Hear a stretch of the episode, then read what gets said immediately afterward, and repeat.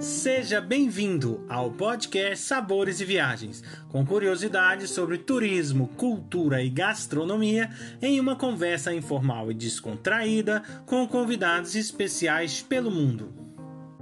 A apresentação deste podcast fica por conta de Victor Barros e Guilherme Boeste, diretores do Cooking em Portugal. Hoje, os nossos convidados aqui para o nosso bate-papo sobre gastronomia é o chefe Roger Fernandes, e, e trabalha como chefe em Sydney, Austrália, e a chefe Nayane Barreto, que trabalha aqui em Portugal. Olá, como vão vocês? Tudo bem? Olá, Guilherme, tudo bem? Obrigada pelo convite. Oi, pessoal, tudo bem? Uh, obrigado por me receberem e vamos lá. Falar um pouco de gastronomia, Austrália e tudo que está acontecendo por aí. Então, olha, a nossa primeira questão para o, é, chefe Roger, pudesse se apresentar e falar é, como que foi a sua trajetória até se tornar um chefe aí uhum. em Sydney, Austrália. Então, uh, morava no Brasil, uh, eu fazia psicologia, eu era produtor de eventos lá, né, trabalhava com, com balada e sempre cozinhei bastante. Uh, quando menor. E, enfim, acabei parando no Masterchef junto com a Nayane. E fui um dos primeiros eliminados, tristemente. Não consegui lidar muito bem assim com a pressão do programa. Enfim, não desempenhei muito bem. Acho que fui o terceiro, ah, é, terceiro eliminado. E depois do programa ficou a pergunta, né? O que, que eu ia fazer? Se eu queria seguir na, na carreira de chefe, se, se não. E, enfim, eu decidi sim que eu, eu Queria muito ser chefe de cozinha.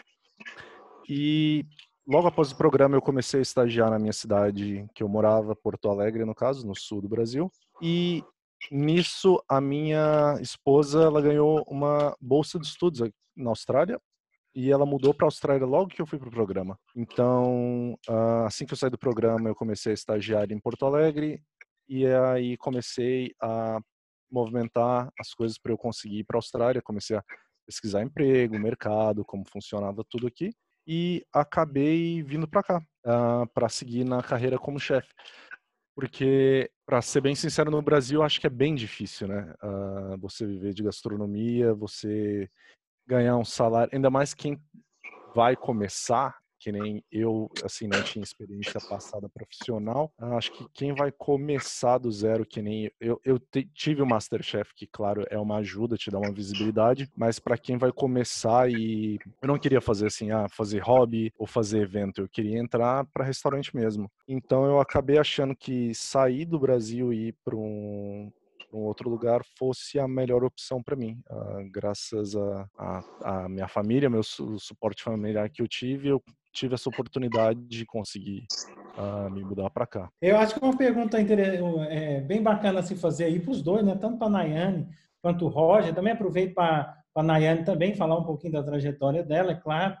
E também o, o, o seguinte, né? Vocês participaram aí, a gente já percebeu, a gente está falando aqui com, com algumas pessoas, até ex-participantes aí do, do Masterchef e tal, cada um seguiu né, uma vertente diferente e é bem bacana, né? Vocês aí seguiram mesmo a carreira de chefe, tanto a Nayane aí a liderar também cozinhas aqui em Portugal, o senhor aí, né? E aí eu, eu queria saber assim, é, é, é, é pronto, a gente já vê que isso né, moldou bastante a, a, vida de vocês, mas além disso, né, quais foram um pouco as inspirações que vocês tiveram a partir daí, né, que fizeram com que hoje vocês estejam aí a liderar, né, essas cozinhas, né?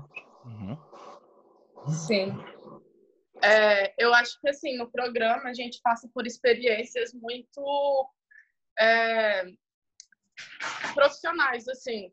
As provas em equipe em cozinhar todo mundo junto em ter que servir muita gente.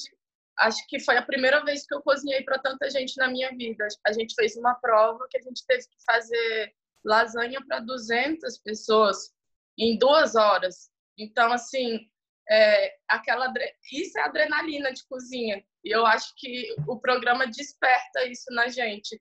E quem tem isso na veia é, acabou seguindo não tem jeito. Várias pessoas que participaram hoje abandonaram o que fazia antes eu mesma era advogada né e larguei tudo para virar cozinheira. É, e, e, eu acho que o, o as inspirações, assim, claro, iniciais ali dentro do programa são os próprios chefes, né? Que é a Paola, o Henrique e o Jacan. E, e depois, é... ah, não sei, eu tenho várias inspirações, eu tenho inspirações aí no mundo inteiro. e você, Roger, conta aí pra gente. Inspirações, ah, eu acho que. Vamos lá, eu entrei no programa, é claro que os jurados são uma grande inspiração e tal, ah, mas eu sempre ah, tentei ver um pouco. Ah, eu tinha ali em Porto Alegre algumas pessoas que eram que eu achava que eu sempre procurei em restaurantes para conhecer. Eu acho que topo da minha cabeça, assim, acho que Marcelo Chambeck é um cara em Porto Alegre que faz um trabalho fenomenal. Uh, o Júlio Cefis também, um, um, grande chefe, um argentino que mora agora no Brasil, que faz uma culinária francesa muito bacana. Uh, claro, você vai ter Alex Atala, Felipe Bronze, uh, toda essa galera. Mas aí fora do país eu tinha muito, eu aspirava muito por culinária francesa, o que acabou mudando bastante quando eu vim para a Austrália, assim. Desculpe interromper, mas era isso que eu ia perguntar, se essas suas inspirações que você tem é, no Brasil e, e franceses e argentinos, como você disse, se você levou isso para a Austrália ou se você teve que se adaptar é, ao à culinária daí, entende? Ah, eu, eu levei alguma, trouxe alguma coisa, né, comigo de inspiração, mas chegando aqui, que na verdade, eu acho que assim, no Brasil eu não era chefe, sabe? Uh, mudar para cá e trabalhar todos os dias, enfrentar uma cozinha todos os dias, cinco, seis vezes por semana e conversar com pessoas. E acho que foi até bom, assim, eu sair um pouco do, do Masterchef e aqui ninguém muito sabia ou sabe que eu participei. Ah, então eu era mais um, assim. Então, pelo por eu ter uma idade um pouco mais avançada do que quem está começando, eu comecei com 26 aqui, uh, e quem eu, e no primeiro restaurante que eu comecei a trabalhar era eu com 26 e um monte de outros chefes, tudo com 17, 18 anos, então eu pensava, nossa, eu tenho que correr atrás desse tempo todo que, que eu perdi, né? Porque as troca de profissão, então começar do zero com uma idade um pouco mais avançada. Então eu acabei estudando bastante os chefes que eram importantes aqui. Aqui na Austrália a gente não tem o guia Michelin, a gente tem o Good Food Guide, que é um sistema bem parecido, de 1 a 3 também. Então eu acabei pesquisando essa galera, indo em restaurantes conversando com meus colegas de profissão, pedindo indicação e aí descobrindo assim as influências aqui da Austrália. Hoje eu posso dizer que minhas maiores influências são os chefs aqui. Uh, tem uma galera aqui fazendo um trabalho muito, muito interessante. Uh, e daí, quando minha carreira aqui começou a dar mais certo, eu comecei a viajar bastante, e aí fui procurar umas, uh, umas inspirações fora, na China, que eu morei, a última viagem que fiz foi para o Japão também, que foi abriu minha cabeça assim de, de chefe, foi uma experiência incrível. Então acho que a Austrália tem muito isso, né? Um país muito novo com uma influência asiática muito grande. Eu não imaginava eu, que fosse tão grande assim, mas aqui a, a é, é, é parte da Ásia praticamente, né? A gente está aqui no cantinho, perto da Ásia, então tem muita influência chinesa, japonesa, uh, taiwanesa, tailandesa, então a gente tem de tudo. E europeu também, tem muita gente da Itália, muita gente da França. Então é um país muito novo que está construindo essa identidade gastronômica, assim, com muita influência dos estrangeiros que vêm, que mudam para cá. A gastronomia aí na, na Austrália, é, na sua opinião, tem assim algo extremamente diferente que não é tão usual? A gente sabe dessas influências, né? Bastante é, presentes de outras tradições, mas tem algo que me chamou atenção quando foi morar aí, que até hoje talvez. Diferente, acho que a carne de canguru, não sei se as pessoas sabem, né? As pessoas aqui sim consomem bastante carne de canguru. Tem muito canguru aqui na Austrália, acho que são 20 milhões era a população antigamente, antes do, dos incêndios que, que aconteceram ano passado. Mas tem muito canguru, e o canguru é uma carne que tem mercado, tem hambúrguer de canguru, vai ter. Uh, fazem a pata de canguru curada, como se fosse um, um, um ramon, assim, vamos dizer, um prosciutto. Então a carne de canguru foi algo bem diferente. Eu experimentei, é, é bem legal. Uh, é bem semelhante com uma carne bovina, um gosto mais forte. É uma carne dura porque é um, é um animal muito forte, né? E acho que estranho tem bastante coisa, mas não propriamente eu vou dizer que é australiano. Você vai ter coisas estranhas quando você vai em, no Chinatown. Daí, ali você vai ver coisas estranhas da China. Você vai em algum outro lugar e vai ter coisas estranhas de tal outro lugar, mas tudo de influências de outro país. Como é que eles conseguem aí é, é, é, fazer uma, né, uma fusão ou, ou tentar ver o melhor que há dos dois mundos e fazer certas combinações? Fala um pouquinho para nós isso, porque isso é uma coisa bem bacana, né? Pessoas de outras nacionalidades que estão né, tão, tão aí se destacando aí nos países, né? E com a gastronomia local, né? Pelo menos a Nayane, né? O Roger também pode falar um pouquinho, não sei se ele, ele pega muita tendência da comida brasileira ou não, mas enfim, fala um pouquinho para nós sobre isso. É, aqui em Portugal é muito bem aceito, né, a, a comida brasileira, até porque uh, os portugueses influenciaram o Brasil muito, então uh, é, normal. Eu trabalho num restaurante de brunch, né, que eu acho que é uma coisa é, que é bem comum na Austrália, certo, Roger? Nossa, demais. É só o que tem é brunch por aqui hoje em dia. Pois. E aqui em Portugal é assim, super novidade. O, o, o restaurante que eu trabalho, que eu sou chefe, é o único restaurante de brunch. É o único, não, mas foi, é o primeiro em Guimarães, que é a cidade onde eu trabalho.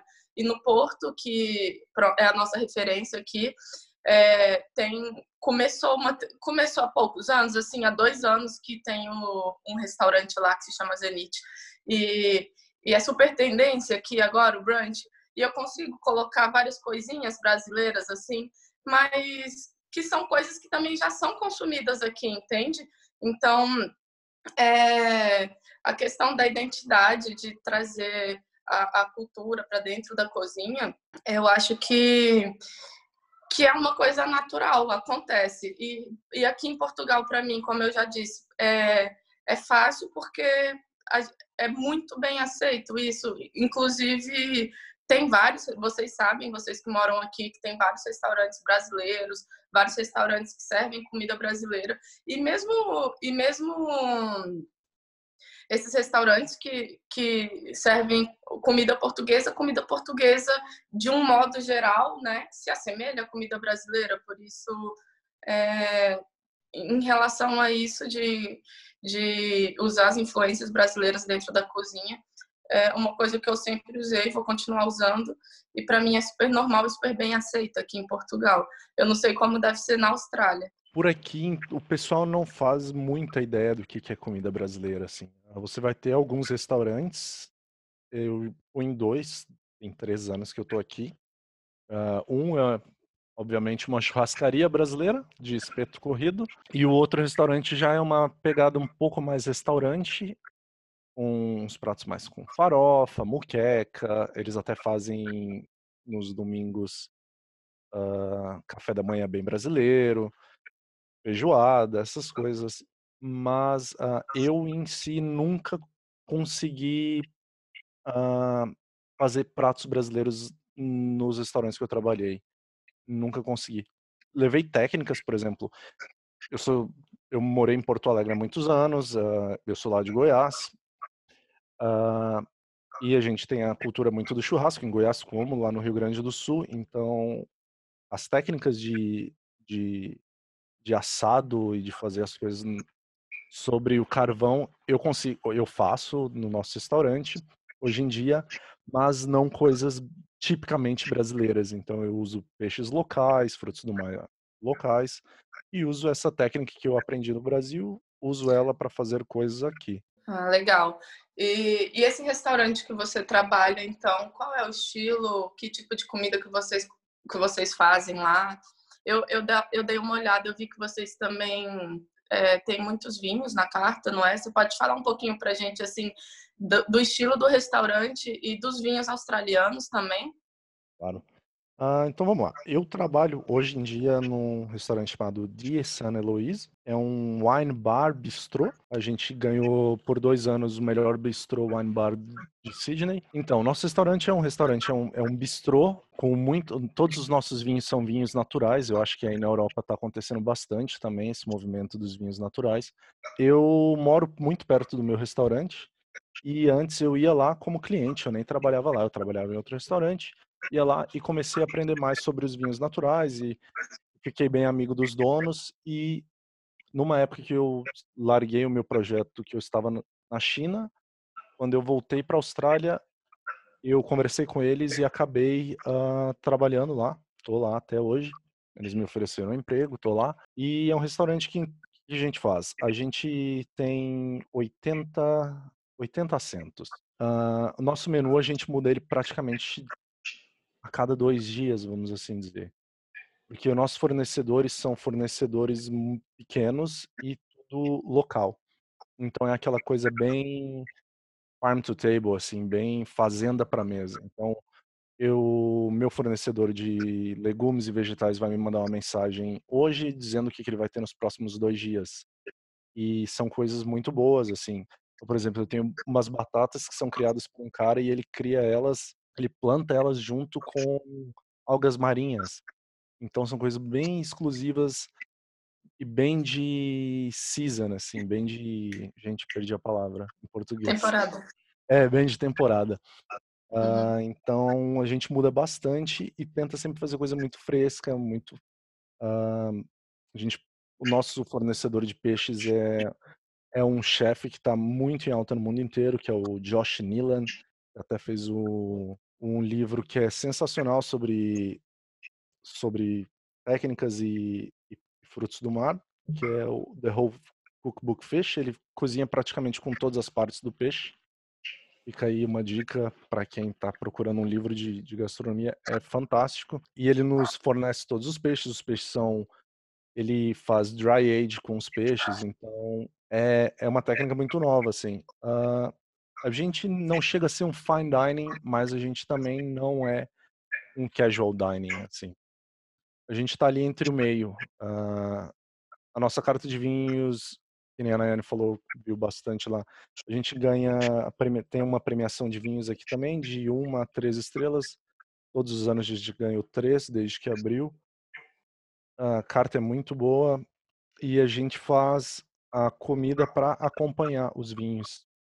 Então a gente tem muito snack, mas a gente também tem uh, o menu degustação, que daí a gente tem um de nove pratos e um de doze. E por aí vai. A gente. A cozinha é pequena, nós somos cinco chefs na cozinha, então a gente vai mudando bastante e a gente. Às vezes o nosso açougueiro liga e diz: Olha, eu tenho meio porco aqui, vocês querem? Eu tenho uma ovelha inteira, então a gente usa uma parte da ovelha para fazer alguma coisa e a gente pede para ele fazer um dry age em outra parte para a gente usar semana que vem. E por aí vai, a gente vai trabalhando, então é muito legal porque eu tenho muita liberdade para criar e para testar coisas novas aqui. É, isso é muito legal mesmo.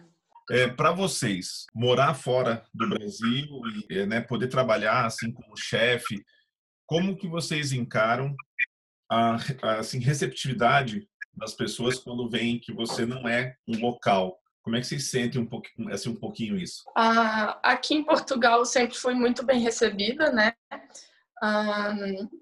Mas eu tenho uma coisa a confessar para vocês. Eu sou, eu sou chefe de cozinha do restaurante que eu trabalho e eu que faço as contratações das pessoas que trabalham comigo. E assim, não tem jeito, são todos brasileiros na cozinha comigo.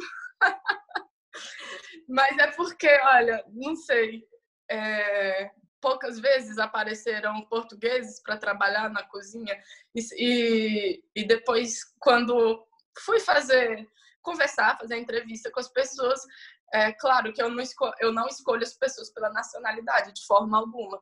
Mas depois, sempre por coincidência, os brasileiros se encaixavam mais. Então, hoje eu tenho uma equipe de cinco pessoas também, e todos brasileiros. Então, assim, eu não tenho muito que lidar com isso é, em relação à, à, receptividade das pessoas, mas é, ao contrário da cozinha, a sala só tem portugueses trabalhando. E somos uma equipe de 10 pessoas e toda a gente se dá muito bem, muito bem mesmo. É, é uma família que você forma ali no restaurante. Eu considero o pessoal do restaurante assim como a minha família da cozinha, assim, de coração. Um, a gente passa muito tempo junto, né? E a gente divide a adrenalina ali da cozinha. Então não tem como é, não tem como não se apegar às pessoas, né? Ah, em relação a, eu já disse, né, aos portugueses eu, eu não tenho que me queixar, são pessoas excelentes e, e assim a gente demorou para formar uma equipe boa no restaurante, porque é difícil, porque não basta ser um bom profissional, mas a pessoa tem que se dar todo mundo bem, porque senão se tiver uma pessoa ali que não encaixa na equipe, é, é um trabalho todo que vai por água abaixo, sabe? É, não adianta ter uma comida maravilhosa e um atendimento mais ou menos. E, e a, essa cordialidade, essa amizade é necessária dentro de uma equipe de, de, de trabalho, principalmente na cozinha, principalmente um trabalho que envolva atendimento ao público, para que corra tudo maravilhosamente bem, porque o que a gente quer proporcionar é uma experiência, não é só a pessoa ir lá comer e pronto, vai embora. Não, a pessoa tem que se sentir bem naquele ambiente e é isso que a gente quer passar. Aqui na Austrália, uh, falando disso, de ser brasileiro, eu nunca tive problema. Uh, eu cheguei aqui, foi, bem tranquilo, consegui emprego. Uh, como é um, é um, país que falta muita mão de obra, né? Então, todos os lugares que eu trabalhei por aqui tinha gente de tudo quanto é lugar Nepal, Índia, França, Itália, Rússia, Austrália, até alguns. Uh, acho que, que nem a Nayane falou, os Austra... como lá em Portugal não tem muito chefe, sei lá, português, aqui na Austrália não tem muito chefe australiano. A maioria das pessoas vão ser estrangeiros, muita gente da Europa, muito italiano, muito francês, uh, brasileiros, argentinos, indianos, nepaleses, bastante uh, chefes coreanos, então acho que o pessoal daqui já está acostumado assim com, com o número de gente de fora, sabe, trabalhando e morando por aqui.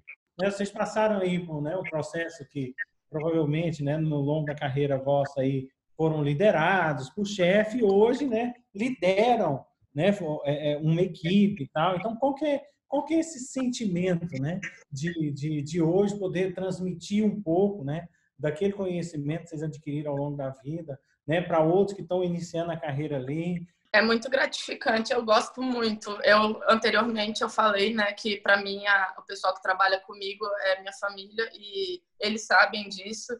É, eles podem contar comigo para tudo, não só ali dentro da cozinha. E para mim é um prazer assim enorme chefiar uma equipe. Eu gosto muito. Termina ali o trabalho, a gente se abraça quando é muito legal, porque quando a gente está assim, cheio de pedido para fazer, tem dia que a gente faz 700 pratos. É assim, é muita loucura dentro da cozinha. E quando a gente está com aquilo cheio de tique, assim, cheio de pedido para fazer, e a gente vai fazendo, fazendo, fazendo, tudo dentro da hora, tudo perfeito, lindo. E quando acaba, a gente se abraça tão empolgado, assim, caramba, conseguimos! É, mais um dia. E depois é, é muito, muito gratificante. Eu acho é, eu nem tenho palavras para falar. É um sentimento muito legal de poder transmitir isso e não só transmitir, mas compartilhar esses momentos com, com, com o pessoal da minha equipe. Inclusive, eu vou falar para eles ouvirem. Um beijo para vocês. Para mim, eu, eu acho muito legal, no caso, ver a evolução dessas pessoas, assim, poder acompanhar. Uh, eu tenho um menino, um nepalês que trabalha comigo, Uh, eu entrei, ele era kitchen hand, ele começou a ajudar na prep, ali, né, nos preparos antes, fazia uma coisa ou outra, e aí começou a, a chefiar a sessão de frios. E hoje, por exemplo, quando eu estou de folga, ele é o chefe on the pass, ele que comanda toda a cozinha. Então, é muito legal, assim, ver a evolução de alguém que queria tanto aprender para hoje estar tá, uh, tomando, não tomando o meu lugar, mas quando não tô lá, ele é a segunda pessoa, assim, responsável. É, é eu acho muito legal ver essa evolução. Assim como, sei lá, minha primeira head chef aqui na Austrália viu minha evolução de, de do começo até o dia que eu saí como sous-chefe dela. Acho que essa evolução é, é a parte mais legal. Nós gostaríamos de agradecer a participação da chefe Nayane Barreto e do chefe Roger Fernandes. Foi muito interessante a nossa conversa, foi possível nós falarmos um pouco dois chefes brasileiros que estão fora, uma em Portugal e outro na Austrália, desenvolvendo aí a sua carreira da melhor maneira possível. Um grande abraço a vocês e muito obrigado. Obrigada pelo convite, é sempre legal participar com vocês aqui. E um beijo, Roger, agradeço também pela participação, né? Gente, obrigado, eu que agradeço. É, é sempre bom a gente falar um pouquinho, trazer para outras pessoas. Se eu tivesse, sei lá, um programa como esse para me guiar quando eu vim para cá, acho que teria sido uh, tão mais fácil escutar um pouquinho uma voz brasileira explicando as coisas que estão acontecendo.